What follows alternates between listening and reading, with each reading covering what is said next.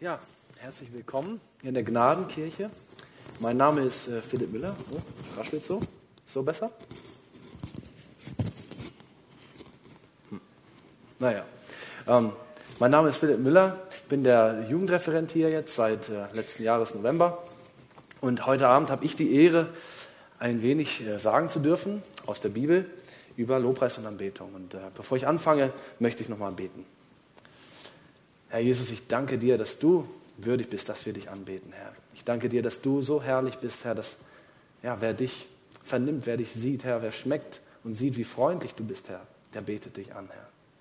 Herr, danke, dass du uns diese Offenbarung tiefer geben möchtest heute, Herr.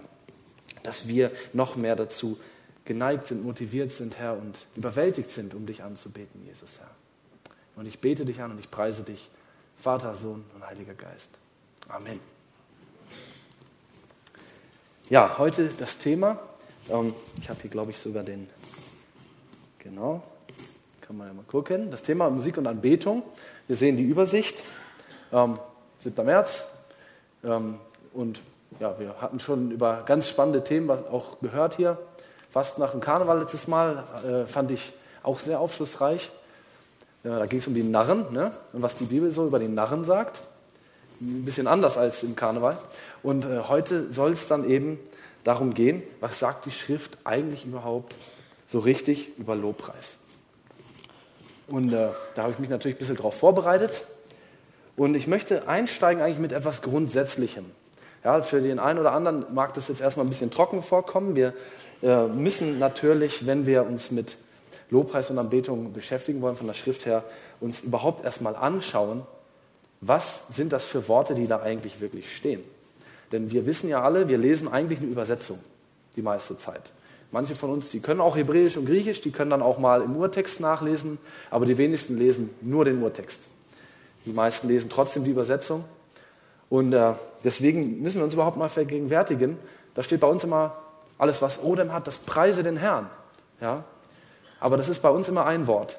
Preisen, Lobpreisen, loben, mal auch danken. Da haben wir schon mal drei Worte, okay. Aber was steht da eigentlich im Alten Testament und beziehungsweise dann im Griechischen dann im Neuen Testament? Und äh, da steige ich mal ein.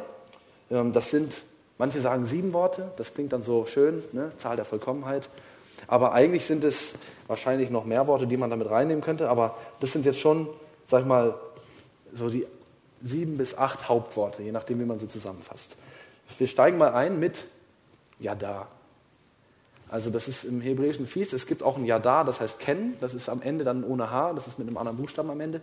Also es gibt manchmal Worte, die, die sie klingen genau gleich, sind aber durch die Konsonanten ein bisschen unterschiedlich. Ja, das heißt, wenn mal jemand über Yada predigt, dann nicht denken, ha, das war doch Lobpreis. Ja, das ist auch Lobpreis. Aber das kann eben auch heißen kennen, aus der Erfahrung kennen. Ja? Aber wir reden natürlich von Lobpreis heute. Und das damit verbundene Nomen ist Toda. Also das ist dann so eine Abwandlung quasi, ähm, dass es dann zum Substantiv macht. Und äh, hier ist auch mal die hebräische Schreibweise, da ist eine Klammer verloren gegangen. Und was es eigentlich heißt, das Wort kommt von dem Wort Yad und das heißt Hand. Also worum es hierbei geht, ist, dass eben wir zur Ehre Gottes die Hände erheben. Ja, das in dem Wort steckt, steckt das schon so drin. Also äh, ich denke, das ist ja auch vielen von uns, denke ich, bekannt, dass manche auch zum Lobpreis die Hände erheben. So. Und das hat seine Wurzel eben genau hier im hebräischen Urtext, das Lobpreisen, indem wir unsere Hände erheben zu Gott. So, dann gehen wir weiter und dann gibt es ein Wort, das eigentlich gar nicht immer nur auf Gott bezogen ist oder eigentlich in den eher selteneren Fällen auf Gott bezogen ist. Häufiger ist es einfach, wenn Gott eben uns segnet. Ja, Barach, segnen. Heißt eigentlich so platt gesagt, einfach erstmal gut über jemanden reden. Einfach positiv jemanden sehen und so über ihn reden. Ja, und natürlich ist das, was wir tun, wenn wir Gott preisen, wenn wir ihm singen oder was auch immer, dann betonen wir ja seine positiven Eigenschaften. Ja, negative hat er ja nicht, aber äh, die positiven, die wir eben kennen von ihm, die betonen wir dann. Und daran erinnern wir uns ja auch durch die Lieder oder Texte oder wie auch immer wir ihn eben segnen. Das wäre also einfach mal so ein ziemlich neutrales Wort. Man könnte hier auch schon so einen Aspekt davon sehen. Ich meine, ich kann ja auch positiv von jemandem sprechen, wenn derjenige gar nicht dabei ist, aber andere Leute dabei sind. Ja, also wenn ich zum Beispiel, ja, ich kenne jemanden, einen guten Freund von mir und einem anderen Bekannten erzähle ich von ihm Positives. Ja, das kann hier stückweise teilweise auch schon mit drinne sein. Nicht immer ist das der Fall, kommt immer dann auf den Kontext an. Ja? Gut, dann gehen wir weiter. Das nächste Wort, das uns in der Bibel begegnet, oder was heißt das nächste? Eins der Worte, das uns noch begegnet, ist Halal. Damit verbunden das Substantiv Tehillah. Ähm, das ist eigentlich das Wort, das ich denke, wo wir am besten mit vertraut sind. Ja, wir kennen es aus dem äh, Wort Halleluja. Heißt nichts weiter als hier, ne, Halal, so eine gewisse Abwandlung mit dieser Endsilbe und dann Ja. Und Ja ist dann die Kurzform von Yahweh. Also preist den Herrn oder singt Ja Lob. Warum habe ich das jetzt so übersetzt hier mit singt Ja Lob? Also Ja als Kurzform von Yahweh. Ganz einfach. Denn Halal betont schon diese Komponente des Singens. Also das ist nicht nur irgendeine Form des Lobpreises, sondern das ist einfach äh, speziell Lob durch Gesang. Kann aber auch noch weitergehen. Das Wort steht nicht immer nur im, im Kontext von Lobpreis. Das kann zum Beispiel auch nur für Personen benutzt werden, also Menschen, die ähm, eine besondere Ausstrahlung haben, die besonders äh, hervorstechende ähm, Persönlichkeiten sind. Also man über, würde das dann vielleicht ins Deutsche übertragen, indem man sagt, diese Person strahlt irgendwo. Ne? Sie hat eine Ausstrahlung. Ähm, und natürlich damit verbunden, wenn wir das jetzt auf Gott anwenden, ne? die Herrlichkeit, seine Herrlichkeit, er strahlt. Ne? Er, wir sagen ja auch, Gott ist Licht und in ihm ist keine Finsternis, steht ja in der Bibel. Und damit verbunden dann wieder die Verherrlichung Gottes, also das Erkennen der Herrlichkeit Gottes und dann dementsprechend einfach, dass wir diese Herrlichkeit in dem Sinne widerspiegeln, dass wir darüber singen, dass wir sie bejubeln auch, ja, je nachdem. Also es ist schon eine Form, die nach außen geht, ganz klar. So, wo muss ich hinziehen? Ja, passt. Gut. Dann kommen wir zu weiteren hebräischen Worten noch, also immer noch das Alttestament hier. Und das nächste Wort, das ist mein Lieblingswort. Ja, wer mich ein bisschen kennt, der weiß, ich spiele gern Gitarre. Und äh, das freut mich besonders, dass Gott das auch als eine Form von Lobpreis zulässt, dass wir Instrumente spielen. Ursprünglich kommt dieses Wort, gesprochen ist das Samar, also ein, ein stimmhaftes S, durch das Z bitte nicht verwirren lassen. Ist ja für euch auch nicht so entscheidend, aber dass ihr es mal richtig gehört habt wenigstens. Ne? Und äh, da ist der eigentliche Kontext auch, oder beziehungsweise der Ursprung, so wird es von einigen äh, Sprachwissenschaftlern äh, ausgelegt, ähm, dass es darum geht, dass Reben beschnitten wurden. Ja, also wir wissen ja, Pflanzen, die gut wachsen sollen, da muss man auch immer mal ein bisschen beschneiden. Die muss man immer ein bisschen äh, zurechtstutzen, sagt man ja auch. Ähm, und genau das ist eigentlich auch eine Bedeutung dieses Wortes, also die erste Bedeutung, die wahrscheinlich ursprünglichere. Und worauf es dann hinauslief, ist, dass das die Bedeutung bekommen hat, dass man quasi sozusagen übertragen, anstelle dass man eben jetzt an dem Weinstock was abzupft oder abschneidet, dass man da eben an Seiten zupft. Ja, also man zupft eben auch so ein bisschen dran. Und daher kam dann die Bedeutung so, also wie gesagt, das ist nicht hundertprozentig geklärt, wer weiß das schon, wie das wirklich war, aber Sprachwissenschaftler gehen davon aus, dass es dann eben übergegangen ist zum Zupfen eines Seiteninstrumentes. Also auch dieses Wort wird letztendlich gebraucht in der Schrift, um Lobpreis zu beschreiben. Und ähm, wer das ähm, Hebräische ein bisschen kennt, das ist ja sehr typisch, dass es da auch viele Synonyme gibt für gewisse Dinge, die getan werden. Ja, zum Beispiel, lobe den Herrn meine Seele und äh, ähm, was in mir ist, seinen heiligen Namen. Also wir sehen zweimal das Gleiche gesagt, eigentlich. Also wir preisen Gott, aber doch nochmal anders ausgedrückt. Und das ist die hebräische Art zu reimen. Dadurch erklärt sich eben auch, dass gerade in der Bibel, wenn es um Lobpreis geht, so viele Worte auftauchen. Ja? Dass einfach äh, mehr Möglichkeiten da sind, poetisch nochmal zu betonen, was wir eigentlich tun. Wir loben ihn, wir preisen ihn, wir danken ihm und die ganzen Abwandlungen davon eben. Und eine davon ist eben dieses musikalisch, der musikalisch begleitete Lobpreis. steht ja auch oft bei den Psalmen am Anfang äh, ein, ähm, ja, kurz bevor das, der eigentliche Psalm losgeht, nochmal zum Beispiel Psalm Davids vorzusingen auf der Gittit oder zu begleiten auf der Gittit. Die Gittit war wohl auch irgendein so ein Seiteninstrument. Und äh, wer sowas mal liest, der weiß jetzt, okay, das war eben eigentlich, der Psalm, das war eigentlich ein gesungenes Gebet. So war, wurde das äh, angewandt. Vielleicht dazu, wenn wir hier nochmal zurückgucken, daher kommt auch hier diese Verbindung, ne, Tehillah, das ist eben eigentlich, wie die Juden ihre Psalmen bezeichnen. Das Wort Psalm ist eigentlich vom griechischen Ursprung her, das werden wir dann auch gleich noch sehen.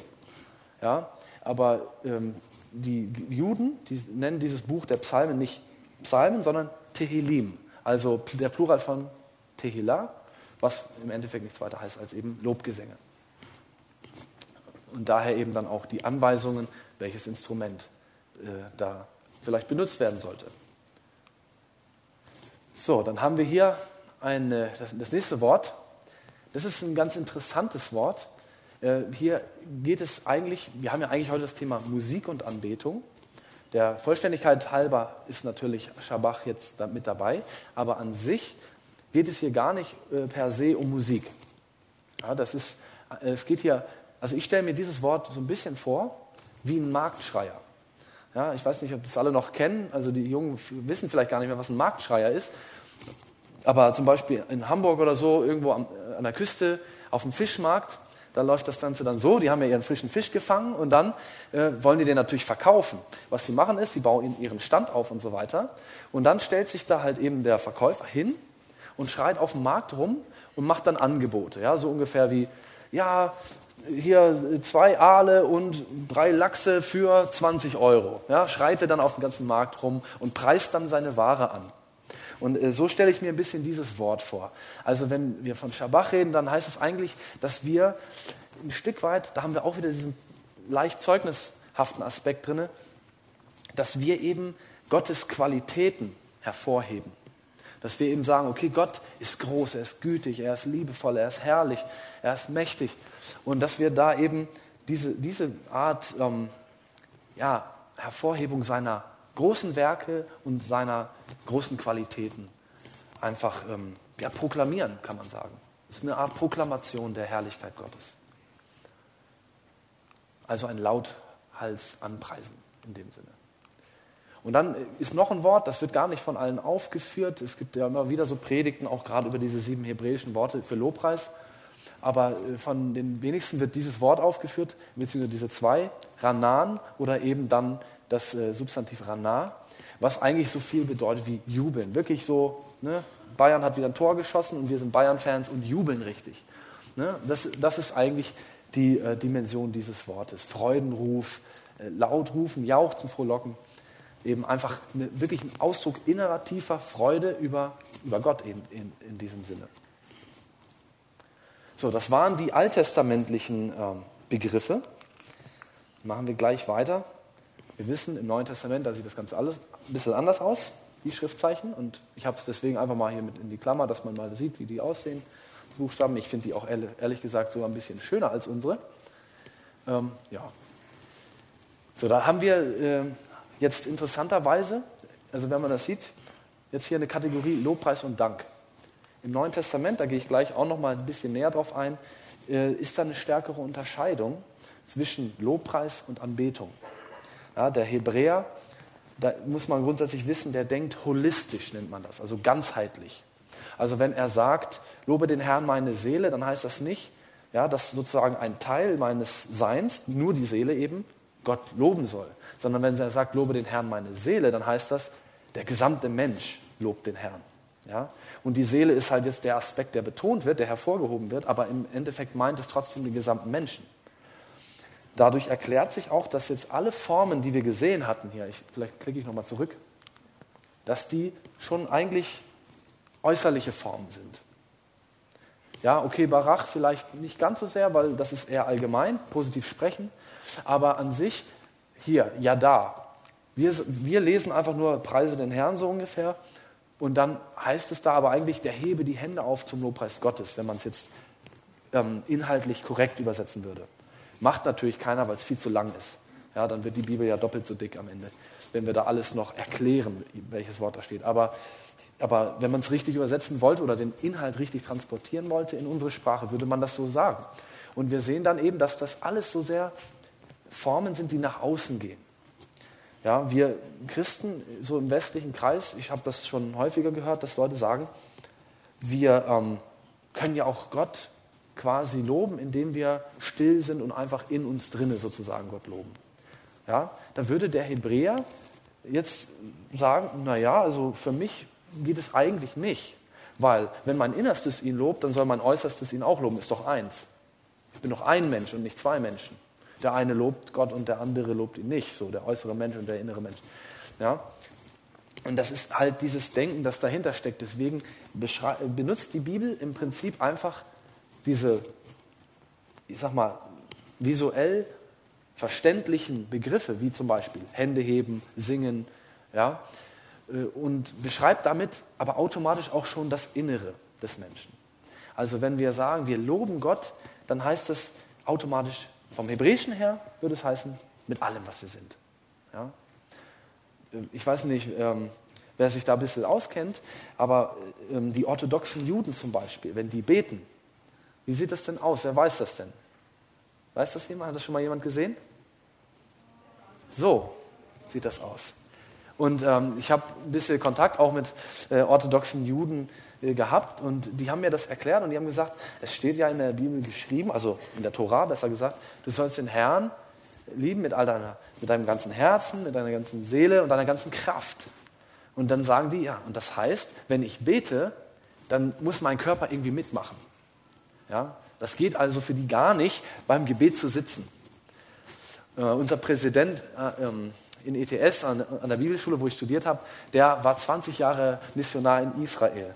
Und er ist ein ganz starker Verfechter davon. Der sagt immer, Leute, die be sitzend beten, da sagt er, die sind noch gar nicht richtig drin im Gebet. Ist natürlich dieser jüdische Hintergrund, dass sie sagen, ich bete ja Gott an, und wenn ich bete, ist es auch eine Form von Anbetung eigentlich, äh, mit aller Kraft auch. Mit, mit meiner ganzen Seele, klar, meinem ganzen Sein aber auch, also mit meiner ganzen Kraft. Und deswegen gehört da das Bewegliche eben dazu bei denen. Und äh, das ist auch wieder so, das spiegelt sich auch wieder, dass eben dieser holistische Aspekt eben immer hier drin ist. Und deswegen erklärt sich auch, warum diese Worte manchmal auch so viele verschiedene Bedeutungen haben können. Also hier ist es schon noch relativ eingeengt, aber dass zum Beispiel Halal dann noch scheinen heißen kann, ja, das ist einfach dieses, dieses Denken, dass das gar kein so großer Unterschied ist für die, sondern das ist halt alles verbunden und hängt zusammen. Und wir sind ja eher vom griechischen Denken her geprägt und da kommen wir jetzt zu. Und da sehen wir schon, die Griechen, die differenzieren stärker. Und diese Differenzierung ist jetzt keine Differenzierung, die die Bibel an sich vornimmt, sondern die ist einfach in der griechischen Sprache so vorhanden. Also diese Wörter, die wir jetzt hier sehen, und auch die hebräischen, würde ich sagen, obwohl es bei den hebräischen natürlich doch noch immer den stärkeren religiösen Hintergrund hat, weil alles Hebräisch, was es noch gibt, ist ja eigentlich hauptsächlich aus der Bibel, aus, aus, der, aus dem Alten Testament bekannt. Und äh, im Griechischen ist es ein bisschen anders. Aber diese Worte, die wir hier sehen, das sind eigentlich allgemein verwandte Worte, die sich natürlich eben auch in der Schrift wiederfinden. Aber es sind jetzt keine Worte, die man, die man so nicht kennen würde. Wenn man allein schon hier zum Beispiel das hier sich anguckt, Eucharisteo in der alten Aussprache, heute sagen die Griechen immer noch das gleiche Wort. Die sagen Epharisto, also Danke. Das heißt einfach Danke. Wenn man also irgendwo im Laden einkauft und dann wird man bedient, dann sagt man Epharisto. Und das heißt dann nichts weiter als Danke. Und daran sehen wir, das sind einfach auch eigentlich Alltagswörter. Ja? Also Aineo, das kann auch verwandt werden, wenn jemand einfach was gut gemacht hat und dann wird er halt gelobt dafür, bekommt dann Lob. Ähm, es kann aber eben, wie gesagt, auch hier im Kontext mit Gott stehen und dann bedeutet es eben Lobpreis in dem Sinne, wie wir es als Christen ja auch kennen. Ja, das sind die, die Worte. Da sehen wir auch schon, dass die auch schon wieder ein bisschen abstrakter sind. Also zum Beispiel Loben, Preisen erwähnt hier jetzt noch nicht so direkt eine spezifische Form. Genauso danken und dankbar sein ist auch etwas allgemeiner. Danken haben wir jetzt äh, bei bei den Juden noch irgendwie gar nicht so richtig, äh, bei den Juden, in dem Alten Testament noch gar nicht so richtig gesehen im, als Form von Lobpreis. ja, die haben dieses Konzept der Dankbarkeit, das war ein bisschen anders bei denen in Bezug auf Gott. Und äh, Hymneo ist dann wieder was Spezifisches, also einfach jemanden besingen. Daher kommt auch unser Wort Hymne, haben wir heute noch. Ne, Hymnen. Und Psallo, eben, wie ich schon erwähnt hatte, das griechische Wort, ne, verwandt jetzt mit Psalmen, das wäre das Substantiv, sind einfach äh, Loblieder. Ja, einfach eine Art, wie soll man sagen, vielleicht eine Art äh, Ode auch auf, auf Gott sozusagen. Und das ist dann eben das Äquivalent zu Halal Tehillah, wie schon erwähnt. Deswegen heißen die Psalmen bei uns auch Psalmen. Ja, aus, Griechisch, aus dem griechischen Alten Testament einfach übernommen heißen die bei uns Psalmen. So, und jetzt äh, kommen wir, wie gesagt, zu dem nächsten Punkt. Wir hatten jetzt die, die äh, Vokabeln für Lobpreis. Das waren jetzt sozusagen Dinge, wo wir einfach Gott preisen. Das hat auch immer noch diesen äußerlichen Charakter. Und jetzt kommen wir zu Vokabeln, ähm, die den inneren Aspekt betonen. Beim Hebräischen gab es die Unterscheidung nicht, deswegen sind die auch nicht so in dem Sinne zu unterscheiden. Aber hier kommt jetzt ein Aspekt rein, der, der ähm, typisch griechisch ist. Ja? Wir unterscheiden zwischen Lobpreis und Anbetung. Weil Lobpreis kann man auch nur äußerlich machen. Ich kann ja die Hände heben und sagen, Gott, du bist gut, aber innerlich, ja, wie Jesus sagt, sie preisen mich mit ihren Lippen, aber in ihren Herzen sind sie fern von mir. Also auch Jesus, und er war Jude, sieht es so, nur die äußerliche Regung kann auch geheuchelt sein. Deswegen unterscheiden die Griechen das auch sprachlich. Und die haben jetzt eben einmal Sebomai, das ist ein Wort, das ähm, ja, schon eigentlich den Fokus auf die Gottesfurcht hat. Das bezeichnet also schon Anbetung, aber nicht im konkreten Falle jetzt, sozusagen am Sonntagmorgen konkret, wo ich gerade dastehe und singe, und Gott auch dadurch anbete, sondern eher allgemein, dass mein Leben eben in Gottesfurcht gelebt wird. Also hier kommt jetzt ein Aspekt rein, wo Anbetung nicht mehr nur eine konkrete Handlung ist, sondern ein Lebensstil. Eben diese Gottesfurcht. Zum Beispiel, dass wir ja durch die Schrift eine gewisse Offenbarung haben, was gefällt Gott, was gefällt Gott nicht. Und dass wir eben danach leben, was ihm gefällt und eben nicht nach dem, was ihm nicht gefällt. Das wäre eine Form dieser Gottesfurcht und eben auch damit automatisch eine Form der Anbetung und Verehrung Gottes. Latroyo hat wieder so ein, äh, so ein ja, auch, auch diesen schon ein Stück weit Lebensstil, Charakter. Allerdings geht es jetzt hier mehr, und das kommt eigentlich auch aus dem, also ist genauso ver, ver, zu verwenden für heidnische Kulte. Die, Griechen, also die Griechen waren, hatten ja auch so einen Götterhimmel und hatten ihre Tempel und so. Und äh, daher kommt dieses Wort, das hat wirklich diesen ähm, Charakter des religiösen Dienstes, wie zum Beispiel, ich gebe irgendwelche Opfer für den Tempel und so weiter. Und äh, das hatten die Israeliten ja auch, also Tempel und Opfergaben und so weiter. Aber ähm, das, ja, wie soll ich sagen, das war jetzt für die noch natürlich auch Anbetung, natürlich auch Gottesfurcht. Das haben die ja alles auch dadurch ausgedrückt. Allerdings ähm, ist das für die Juden noch nicht in dem Sinne Lobpreis und Anbetung, wie wir, wie wir gesehen haben. Also Lobpreis und Anbetung wirklich, wo es ist für die was ganz Konkretes. Und das ist so ein bisschen der Unterschied hier. Und dann eben Proskineo, und das ist äh, so meiner Meinung nach das stärkste Wort von diesen dreien. Die ersten beiden, das war so allgemein so, okay, an welchen Gott glaubst du oder mit anders ausgedrückt, an welchem Gott dienst du, wäre ja hier so die Frage gewesen. Äh, oder welchen Gott fürchtest du, wäre hier oben die Frage gewesen. Und das ist dann was Allgemeines. Und hier ist es dann doch ein Stück weit sehr konkret. Das ist die ganz konkrete Anbetung. Das ist ein Niederknien, ein sich erniedrigen, ein, äh, oder das wird auch verwendet, wenn ein Diener eben vor seinem Herrn, also, oder sagen wir besser Sklave, ja, das war ja dann der Kontext, sich vor seinem Herrn niederkniet und seine Hand küsst. Und ähm, dadurch die Gunst des Herrn sucht. Das ist eigentlich, was die Griechen als Anbetung auch benutzen, beziehungsweise die Bibel aus der griechischen Sprache für die Anbetung Gottes benutzt. Sehr, also sehr starker Ausdruck. sehr starker Ausdruck von Hingabe, wirklich Lebensübergabe, ähm, das Niederknien vor dem Herrn als Anerkennung seiner Herrschaft über einen selbst, als das ähm, wirklich auch ja, ein Stück weit Aufgeben des eigenen Lebens. Also ich gehöre nicht mehr mir selbst, wie es ja auch äh, Paulus uns lehrt. Wir gehören ja auch nicht uns selbst. Ne? Wir sind erkauft mit einem Preis. Und die Anerkennung dessen ist eben Anbetung.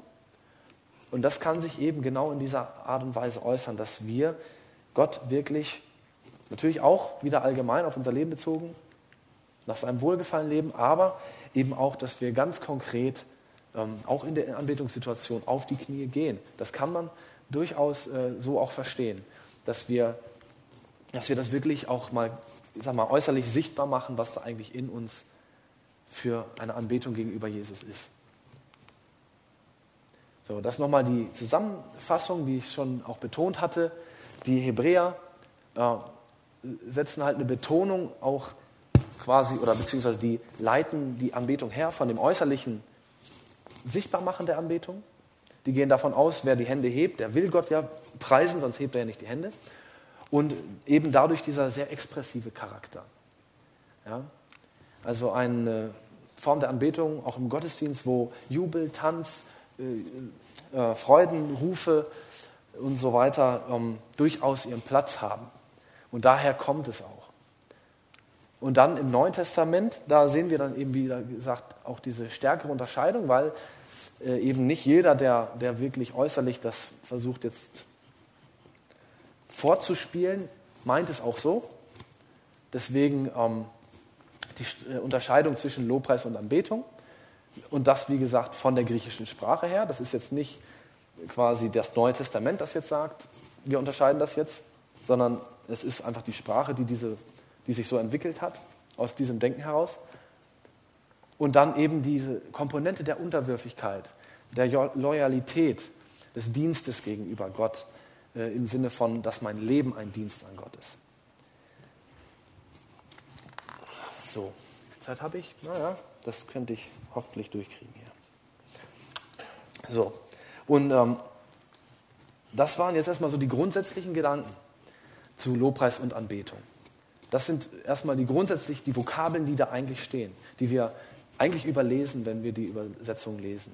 Weil wir dann in der Übersetzung häufig nicht unterschieden haben, was zwischen diesen Worten, nehmen wir das Beispiel Loben und Preisen, da werden wohl auch zwei verschiedene Worte stehen, aber für uns ist es fast dasselbe. Loben und Preisen ist eigentlich schon fast von der Bedeutung her austauschbar. Ich kann entweder Loben hinschreiben oder Preisen und es meint letztendlich im Deutschen das Gleiche. Im äh, Hebräischen oder Griechischen könnten da schon wieder ähm, ganz besondere Hintergründe mit beleuchtet werden mit der Vokabel. Und deswegen war es mir wichtig, da einfach mal grundsätzlich die überhaupt euch ähm, ja, mal aufzuschlüsseln. Was, was steht da eigentlich? Und äh, wer es wissen will, wer, von einer konkreten Stelle, muss dann halt im Urtext mal gucken, was da steht. Ähm, gibt ja auch Interlinearübersetzungen, dann ist das ein bisschen einfacher. Und jetzt ähm, war es mir wichtig, dann auch noch ein bisschen darüber zu sprechen, ja, was, was passiert denn auch im Lobpreis? Also hat das überhaupt eine Auswirkung? Oder ähm, warum machen wir das überhaupt? Warum singen wir überhaupt im Gottesdienst Lieder? Das ist ja auch so eine Frage, die man sich erstmal stellen muss. Warum, äh, warum sollen wir das überhaupt äußerlich sichtbar machen? Ich denke, gerade in unserem westlichen Kulturkreis ist es gar nicht so selbstverständlich, warum wir singen sollen. Ja, also in anderen Kulturen ist es viel gewöhnlicher, dass man tanzt und singt. Das gehört so zum, zur Kultur dazu. Um, ähm, aber bei uns, klar, einen gewissen Platz hat das auch. Aber was hat das für einen Platz in unserem Gottesdienst? Sich darüber mal Gedanken zu machen. Und ähm, da gibt uns die Bibel ähm, gute, gute Gründe, warum wir das machen können, sollen oder warum es sich lohnt.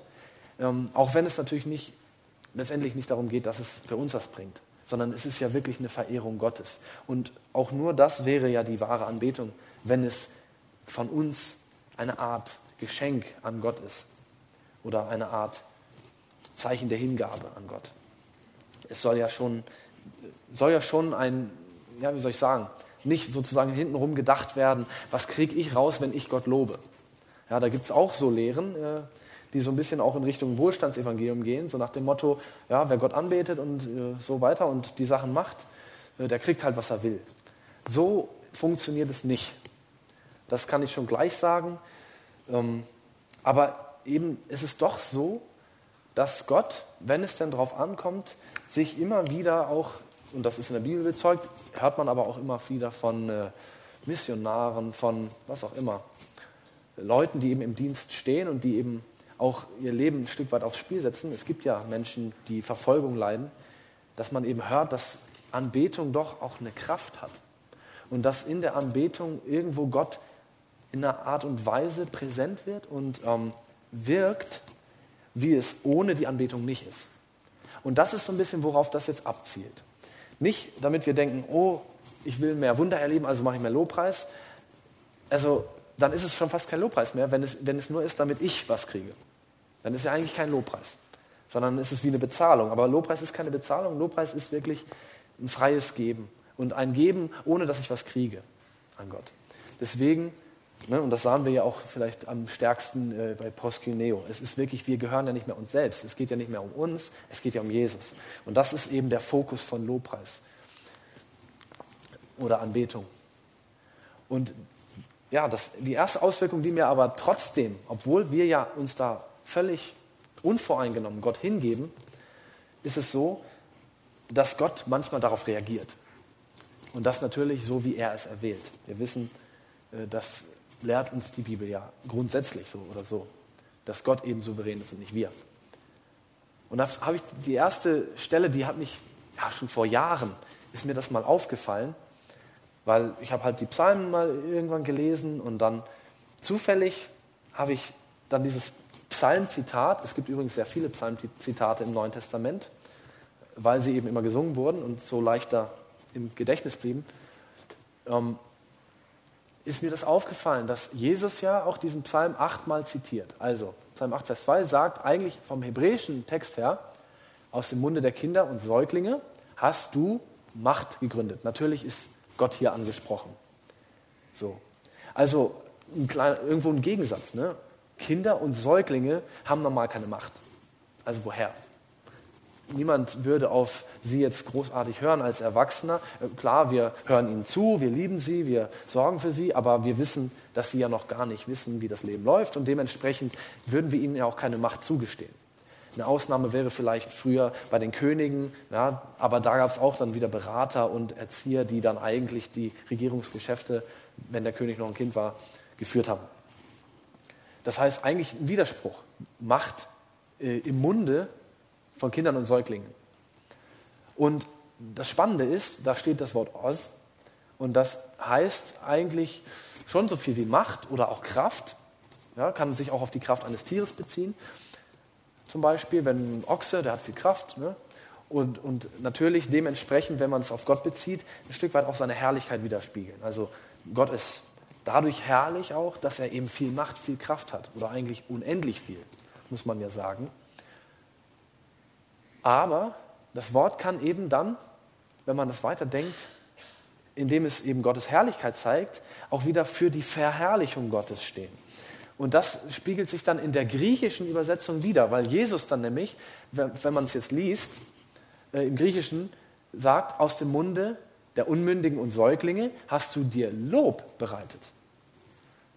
Und das ist eben dieses Wort Einon. Wir hatten es vorhin als Verb gesehen, Eineo. Also einfach wirklich loben und preisen. Und ähm, dann habe ich darüber nachgedacht, ja, ist das jetzt eine falsche Übersetzung? Könnte eine falsche Übersetzung sein. Kann ja sein, dass einfach die Septuaginta also das griechische, die griechische Übersetzung des Alten Testamentes, äh, das, die ja damals üblich war. Griechisch war ja sowas wie Englisch heute zu Jesu Zeiten, also die Weltsprache. Dementsprechend haben natürlich auch die Evangelien, äh, die Evangelisten, die die Evangelien aufgeschrieben haben, in Griechisch geschrieben und eben auch in Griechisch zitiert. Ja, haben sie natürlich dann vielleicht auch einfach eine falsche Übersetzung zitiert. Aber ich bin mittlerweile der Meinung, dass das nicht der Fall ist ich bin mittlerweile der Meinung, dass das schon, dass da eben diese Beziehung besteht. Der Zusammenhang Macht, Herrlichkeit, Verherrlichung Gottes, aber das in beide Richtungen. Das habe ich so ein bisschen versucht durch die Pfeile anzudeuten. Es ist jetzt nicht so, dass man sagt, okay, der Gedanke ging nur so. Es heißt halt Kraft und Macht. Und damit hat es natürlich auch so einen gewissen Aspekt von Herrlichkeit, weil klar, jemand, der mächtig ist, dem begegnet man mit Ehrfurcht irgendwo. Ne? Und dementsprechend, dass dann das Lob damit reinkommt. Aber ich glaube, dass es auch in die andere Richtung eigentlich funktioniert. Dass nämlich ähm, da, wo wir die, durch Lobpreis, durch was auch immer, Lieder, Gesang, Tanz, egal in welcher Form das geschieht, dass wir da schon irgendwo auch wiederum eine Verbindung zur Herrlichkeit Gottes bekommen. Also da, wo wir quasi unseren Glauben proklamieren. Das ist ja auch ein Stück weit Glaubensproklamation. Also ich sage, Gott ist groß, Gott ist herrlich, damit proklamiere ich ja auch, Gott ist in der Lage, viel zu tun, er hat viel Macht, er ist groß. Und dass da auch, wo das geschieht, wo wir diesen Glauben aussprechen, dass eben genau da auch die Macht und Kraft Gottes wirksam wird. Wir werden das später noch, ähm, noch präziser sehen, auch eigentlich direkt so formuliert ein Stück weit. Und ich wollte mal zwei Beispiele dazu aufgreifen und erzählen. Und zwar nehmen wir da einfach mal 2. Chronik 20, weil das ein sehr drastisches Beispiel eigentlich dessen ist wo es so war, dass Juda ähm, im Prinzip angegriffen wurde von verschiedenen anderen Völkern, so die im, im und, in und um das heilige Land herum eben äh, wohnten, also die Ammoniter, Moabiter und die vom Gebirge Seir, ähm, die haben sich zusammengetan ja, und wollten jetzt Juda platt machen, wollten die angreifen, kriegerisch und unterwerfen oder wie auch immer. Und Juda hatte damals den König Josaphat und der war jetzt äh, überfordert. Klar, wenn man so drei Völker gegen sich hat, was macht man da? Und was er gemacht hat, ist, er hat eine Versammlung einberufen, eine Gebetsversammlung. Also es heißt in der Schrift sogar, dass ganz Juda aus allen Städten zusammengekommen ist. Weiß ich jetzt nicht, ob das übertrieben ist und wie man sich das vorstellen muss. Wo sind die überhaupt zusammengekommen? Wo konnten damals überhaupt so viele Leute zusammenkommen? Weiß ich nicht wie wörtlich das zu nehmen ist, aber zumindest ist, äh, ist glaubhaft, dass aus allen Städten Leute kamen. Vielleicht nicht jede einzelne Person, aber aus jeder Stadt Judas kamen wirklich Leute für, zu dieser Gebetsversammlung. Und sie haben den Herrn gesucht, heißt es da. Und dann hat ähm, auch einer der Söhne, einer der Nachfahren Korah, äh, nee, nicht Korachs, einer der Nachfahren Asafs, der ja auch Lobpreisleiter damals war bei David, zu Davids Zeiten, im Tempel, der hat dann, da kam der Geist auf ihn und der hat ein prophetisches Wort bekommen und der hat so viel ähm, dann prophezeit wie, Gott wird für euch streiten. Ja, ihr, der Kampf ist nicht euer, sondern des Herrn. Und was sie gemacht haben im Endeffekt ist, sie haben dann vor ihrer Armee, klar, die sind dann, haben sich aufgestellt zum Kampf und sind dann losgezogen, äh, um dann auf die Gegner, also die feindlichen Armeen zu treffen. Aber was sie gemacht haben, ist, sie haben Lobpreiser vor, vorweggeschickt, die dann Gott gelobt haben. Also eigentlich menschlich gesehen das Dümmste, was man machen kann. Leute, die sich nicht verteidigen können, ja? die die Linie überhaupt nicht halten können. Aber der, der Witz an der, was heißt der Witz? Das Erstaunliche an der ganzen Sache war, letztendlich hat, und das steht da eben wortwörtlich, in dem Moment, wo sie anfingen, Gott zu loben und Gott zu erhöhen und zu preisen, da heißt es einfach nur, da hat Gott Hinterhalt, einen Hinterhalt gelegt. Was auch immer das jetzt heißen mag. Man weiß es nicht. Aber was im Endeffekt passiert ist, ist, diese Völker haben sich gegenseitig angegriffen. Die haben sich gegenseitig platt gemacht. Und als, und das war ja, was prophezeit wurde, dass sie nicht mal kämpfen müssen. Als sie dann kamen und dachten, so jetzt, ist die, jetzt kommt die Schlacht, ja, konnten sie eigentlich gerade anfangen zu plündern und Beute einzusammeln, weil die sich komplett gegenseitig vernichtet hatten, die, die äh, anderen, die verschworenen Völker. Und ähm, warum benutze ich dieses Beispiel?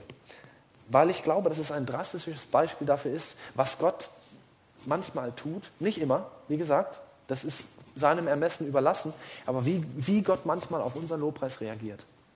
Und ich bin mir auch ziemlich sicher, und deswegen finde ich dieses Beispiel auch so interessant, dass auch die Lobpreiser, die davor weggingen, dass die wahrscheinlich ziemlich Angst hatten. Weil die ja wussten, die haben ja nichts, um sich zu verteidigen, die sind ja nur die Lobpreiser.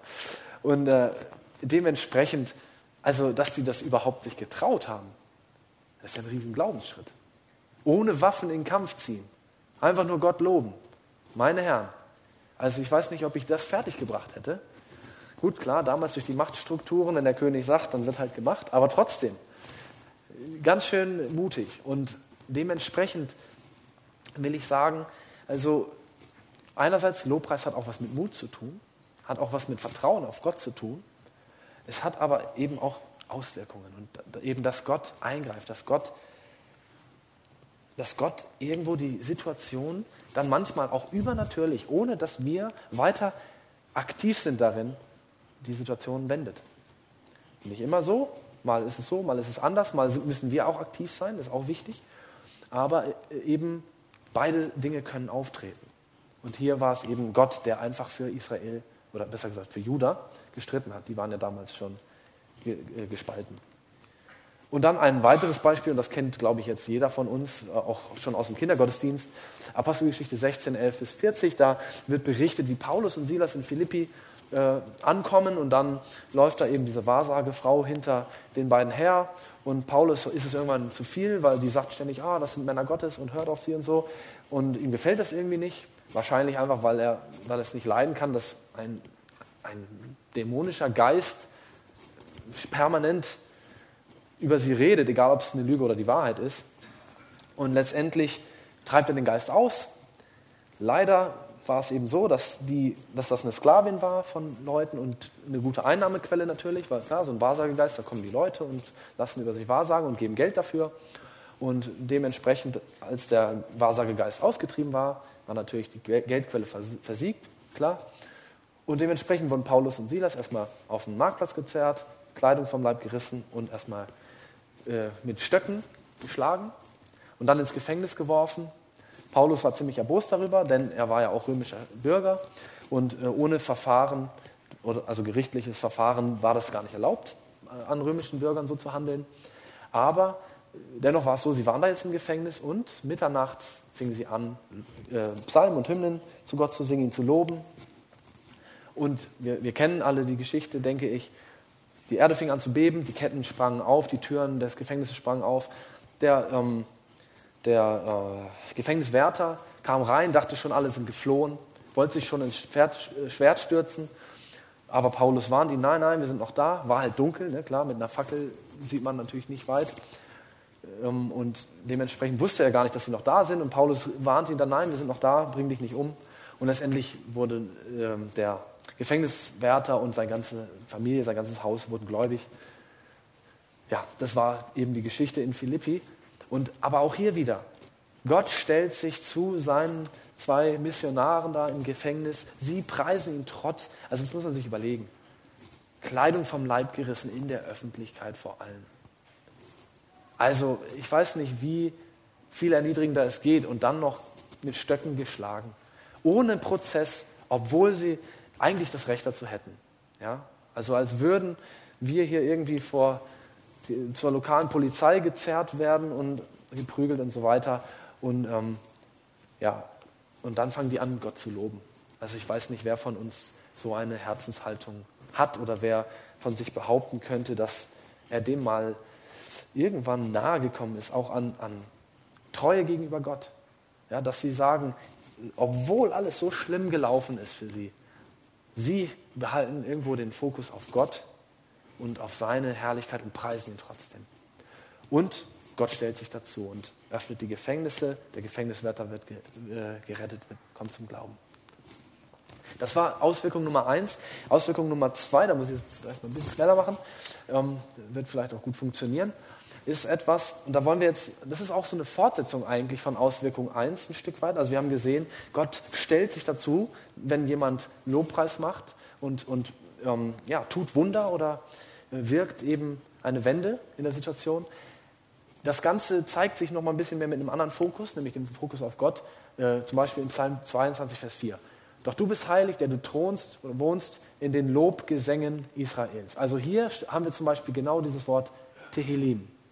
Hier geht es wirklich um Gesang. Das sieht man im Deutschen, gut, wenn es jetzt so übersetzt ist, auch. In manchen Übersetzungen steht Lobpreis. Und das ist, warum ich vorher die Vokabeln so ein bisschen äh, mal aufgedröselt habe. Denn jetzt wird hier, wenn man da einfach sagt Lobpreis, das ist noch nicht konkret. Aber hier steht es ganz konkret. Da steht ganz konkret Lobgesänge. und eben Lobgesänge wirklich auch im Sinne, wie wir es gesehen hatten, halal, ja auch im Sinne von wirklich expressiv, nicht leise vor sich hin, sondern wirklich dieses Strahlen, das nach außen, das Jubeln, das, ja. Und das, da, da sagt Gott, oder beziehungsweise da sagt der Psalmist über Gott, da wohnt er, in diesen Lobgesängen. Und das ist auch ein Stück weit in dem Kontext von, ich will mal sagen, Anfechtung oder Schwierigkeiten. Also in dem Sinne, wie gesagt, sehr ähnlich zur Auswirkung 1, eben aber mit dem Fokus auf die, die Gegenwart Gottes, die Gegenwärtigkeit. Und ähm, nicht so sehr dadurch, dass er jetzt ein Wunder wirkt, sondern einfach, dass er da ist. Und Beispiele dafür sehen wir eben zum Beispiel bei der Tempelweihe des Salomonischen Tempels. 2. Chronik äh, 5, Vers 14, 13 und 14, die kann ich vielleicht mal vorlesen, die ist nicht so lang da ist es eben so, ja klar, da geht eine Prozession vor sich und so weiter, weil klar, das ist natürlich ein feierliches Event und alle haben sich versammelt, weil der, der Tempel ist jetzt fertig gebaut und jetzt wird er eingeweiht. So, und letztendlich, was passiert, was da steht, ist, und es geschah, als die Trompeter und die Sänger wie ein Mann waren und eine Stimme hören, äh, zu hören lassen, den Herrn zu loben und zu preisen. Und als sie die Stimme erhoben mit Trompeten und Zimbeln und äh, sorry, Musikinstrumenten beim Lob des Herrn. Denn er ist gütig, denn seine Gnade währt ewig.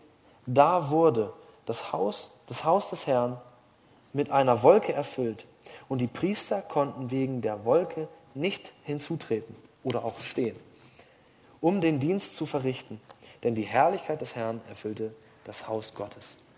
Also ich denke, das ist die massivste ähm, Stelle, die ich so kenne aus der Bibel, wo wirklich, ja, hier so ein, wirklich wie eine Stimme, ja, alles zusammen, auch mit Instrumenten. Äh, das Wort für Stimme heißt, kann im Hebräischen auch einfach Geräusch heißen oder Lärm oder, oder auch, ähm, ja, eben einfach Klang. Dementsprechend, wenn die hier von der Stimme der Instrumente sprechen, ist das gemeint. Äh, und da wird das alles wirklich wie ein Mann auf Gott ausgerichtet ähm, ihn erhebt, ja, und hier, wie gesagt, auch ihn insofern groß macht, als dass es seine Güte angepriesen wird. Shabach könnte man hier vielleicht benutzen. Ja, seine Güte anpreisen.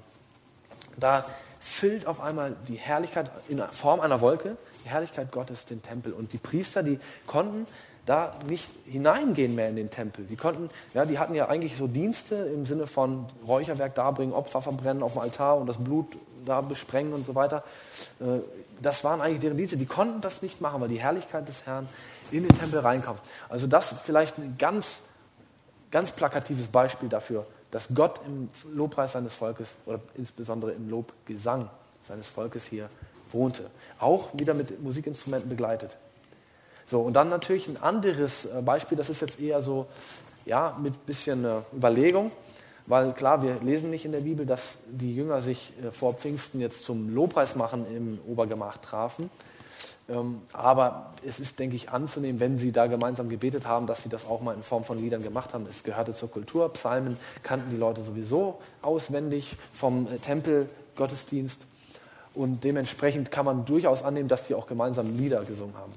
Und dementsprechend sieht man da auch wieder, dass das auch wieder eine, eine Komponente ist, wo letztendlich Gott sich dazu stellt, nicht jetzt nur in, in Form von Wundern, sondern erstmal zuallererst in Form seiner Gegenwart, die Ausgießung des Heiligen Geistes. So, das war die Auswirkung 2. Jetzt kommen wir zur Auswirkung 3 und auch die ist wieder verwandt mit den ersten beiden. Und zwar äh, jetzt mal nicht mit dem Fokus auf Gott, sondern jetzt mal mit dem Fokus auf den Menschen. Also was macht es mit uns Menschen, wenn wir Lobpreis machen? Und ich würde das so ausdrücken, Lobpreis, Musik, also jetzt mal spezifisch auf Musik bezogen, ist eigentlich ein Mittel, um unseren Geist, unseren menschlichen Geist, den hat Gott uns ja auch gegeben, in Kontakt, in Verbindung zu bringen und zu öffnen für den Heiligen Geist, also Gottes Geist. Es, es ist eine Form wirklich, wo wir quasi so eine Verbindung schaffen, geistlich gesehen, einfach eine Verbindung zwischen Mensch und Gott.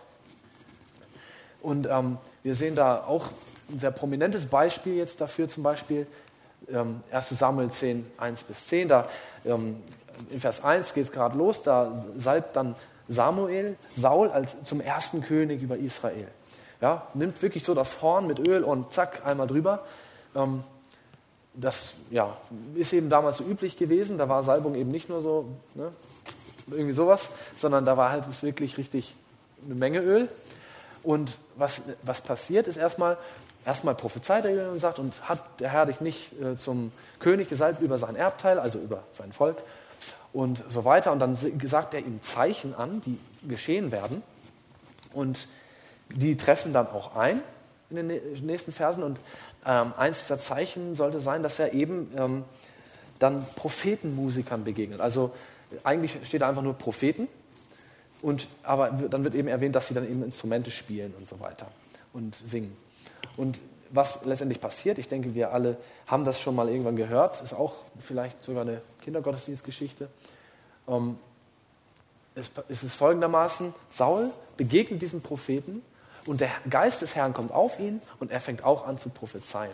Und dann wird so eine kleine Anekdote noch hinten dran gehängt, wo es dann heißt, äh, dass die Leute auf einmal sich wundern und sagen, oh, ist Saul jetzt unter die Propheten gegangen, weil er jetzt da auch mit denen prophezeit hat. Ähm, später ist ja nochmal was Ähnliches passiert, als Gott ihn schon verworfen hatte, wo er dann auch wieder den Prophetenmusikern begegnete, so aus Verzweiflung irgendwo auch, ähm, weil er wieder so vom Geist auch berührt werden wollte. Und da hat er ja dann schon mit dämonischen Geistern zu tun. Und dann lag er ja da auch, dann kam ja auch die Wolke Gottes dort äh, bei den Musikern und er lag da eben, ich glaube, sogar tagelang nackt dann rum. Also ich weiß nicht, warum nackt, den Zusammenhang verstehe ich nicht, äh, aber das ist halt, was die Bibel uns berichtet.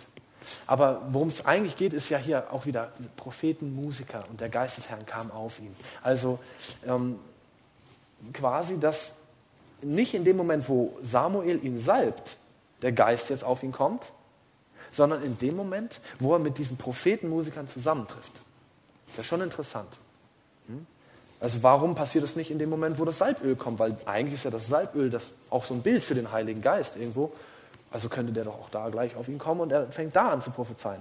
Es war aber eben erst, als er dann mit diesen Prophetenmusikern zusammentrifft und die Musik und die Weissagung der Propheten ihn umgab. Da kam der Geist und er fing auch an zu weissagen. Nächstes Beispiel, auch alttestamentlich wieder, 2. Könige 3, Vers 15, ist eigentlich ganz kurz erklärt. Äh, auch wieder mit König äh, Josaphat, aber auch mit dem König von Israel, der eben Elisa befragen will. Elisa war aber Prophet für Juda. Und eigentlich hat ihn Israel nicht so interessiert, weil, wie gesagt, die Reiche waren irgendwann mal gespalten. Und jetzt wollen die ihn befragen und er sagt dann, naja, okay, ähm, der König von Juda hat dich hergebracht und auf ihn, äh, also ihn schätze ich ja höher als den König von Israel. Und dementsprechend ähm, holt mir mal einen Seitenspieler und dann holen die einen Seitenspieler, also jemand irgendwie, keine Ahnung, was für ein Seiteninstrument die damals hatten, eine Laute, eine Gitarre, keine Ahnung, wie die damals aussah. Und der spielt und in dem Moment kommt der Geist des Herrn auf Elisa. Und wir wissen, Elisa hat große, mächtige Werke getan durch den Heiligen Geist, also wirklich gravierend. Äh, Öl vermehrt, ja, alles voll hier, oh, keine Gefäße mehr, naja gut. Ähm, also wirklich, und äh, Tote auferweckt, also wirklich, Elisa, das war, also ich weiß gar nicht, das, ne, wenn, wenn, wenn Paulus da spricht von dem alten Bund und der Herrlichkeit, die vergeht, wenn das die Herrlichkeit ist, die vergeht, also dann, was ist uns dann offen? Ne? So, aber selbst er sagt hier, holt einen Seitenspieler. Also der empfängt jetzt nicht einfach, zack, das Wort des Herrn, weil er ist ja der, der Prophet schlechthin. Nein, er sagt, holt mir einen Seitenspieler und als der dann spielt, kommt dann der Geist Gottes auf ihn. Wieder diese Verbindung zwischen, ja, einerseits die Gegenwart Gottes, die Nähe Gottes, aber auch eben, wie gesagt, das vielleicht, das, das ist jetzt so eine Hypothese ein Stück weit. Ich kann es ja nicht beweisen, ich war ja nicht dabei und kann ihn ja nicht fragen, noch nicht. Aber ähm, dass da doch eine Verbindung ist zwischen eben der Musik auch, ja, Seitenspieler, Musik und dass Elisa irgendwo dann doch ein Stück weit so offen war, dass der Geist zu ihm reden konnte. Was vorher vor der Musik nicht der Fall war. Und dann, jetzt müssen wir natürlich auch mal wieder ins Neue Testament gucken, weil wir leben ja im Neuen Bund, da muss ja auch was stehen. Und das ist, finde ich, so das expliziteste Beispiel überhaupt. Und ähm, da, dafür liebe ich Paulus, der sagt die Sachen oft sehr direkt. Epheser 5, 18 bis 19. Werdet nicht voll süßen Weines oder sauft euch nicht voll süßen Weines, sondern werdet voll Geistes. Und das Interessante ist eben Vers 19 dann, das ist eben verbunden mit einem Partizip, deswegen gibt es auch Diskussionen manchmal, weil es dann vielleicht heißt, vielleicht ist da ja auch so eine Zäsur zwischendrin. Also werdet voll Geist ist okay. Und dann singt Loblieder und Psalmen und Hymnen und so. Aber eigentlich steht dann Partizip. Also so viel, das heißt dann so viel wie werdet voll Geistes, singend Loblieder und so weiter. Und man könnte es dann auch übersetzen, indem ihr singt. Einander zusingt steht da auch. Also zueinander Psalmen, Loblieder und so weiter singen. Und Hymnen. Und da auch eben wieder das, quasi die Verbindung zu Hymneo. Also tatsächlich wirklich geht es um erstmal Singen. Weil Hymneo, wie gesagt, das ist ja auch säkular verwendet worden. Das war jetzt nicht per se nur für Gott reserviert, dieses Wort, sondern das ist ein ganz normal säkulares Wort, das eben übertragen wurde, auch auf das Lobsingen an Gott. Auch Königen wurden ja Hymne geschrieben und so weiter. Und ähm, dementsprechend finde ich, ist es ein, schon ein deutliches Zeichen, dass eben Lobpreismusik zum einen natürlich auch wieder ein Stück weit Ausdruck unseres Lebenswandels gegenüber Gott ist. Also es soll er auch uns anstacheln, dass wenn wir sagen, Gott, ich preise dich, ich ehre dich, ich will dir folgen, ich will dir dienen, wenn wir solche Sachen singen, dass es uns anstachelt, das auch zu tun. Aber es geht darüber hinaus. Es verbindet uns auch, zumindest so wie ich die Schrift verstehe, tatsächlich mit Gott, mit dem Heiligen Geist. Und ähm, ja, ich, ich merke, je länger ich Christ bin, desto mehr wächst auch mein Bewusstsein dafür. Deswegen freue ich mich besonders, dass ich dieses Thema heute auch ähm, referieren durfte. Ich hoffe, dass es äh, ein bisschen Aufschluss gegeben hat. Ich muss natürlich dazu sagen, über Lobpreis könnte man natürlich jetzt noch eine Woche lang weiterlehren, weil das ist jetzt so ein Thema, das überall in der Bibel eigentlich wieder auftaucht, in irgendeiner Form. Zumindest in den meisten biblischen Büchern taucht das irgendwie auf. Lobpreis, Verehrung Gottes und so weiter. Und ähm, dementsprechend habe ich natürlich jetzt nur mal so ein paar Sachen rausgepickt, muss man natürlich dazu sagen. Also wenn man jetzt wirklich erschöpfend darüber lehren wollte, bräuchte ich einfach mehr Zeit. Aber fünf nach haben wir es. Ich denke, dann können wir das auch dabei bei sich belassen. Ähm, ja, hier haben wir noch eben ein bisschen, was ich schon sagte.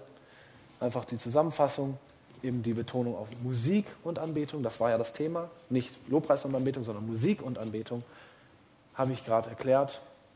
Die hebräischen Worte suggerieren auch Musik, ähm, die griechischen Worte auch. Und ähm, die Schrift gibt uns klare Verheißungen auch.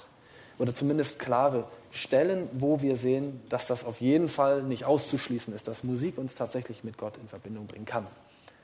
So, dementsprechend bin ich durch für heute. Möchte natürlich noch ähm, einmal mich bedanken natürlich für die Aufmerksamkeit äh, und fürs zahlreiche Erscheinen. Auf der anderen Seite natürlich erinnern, nächste Woche geht es weiter.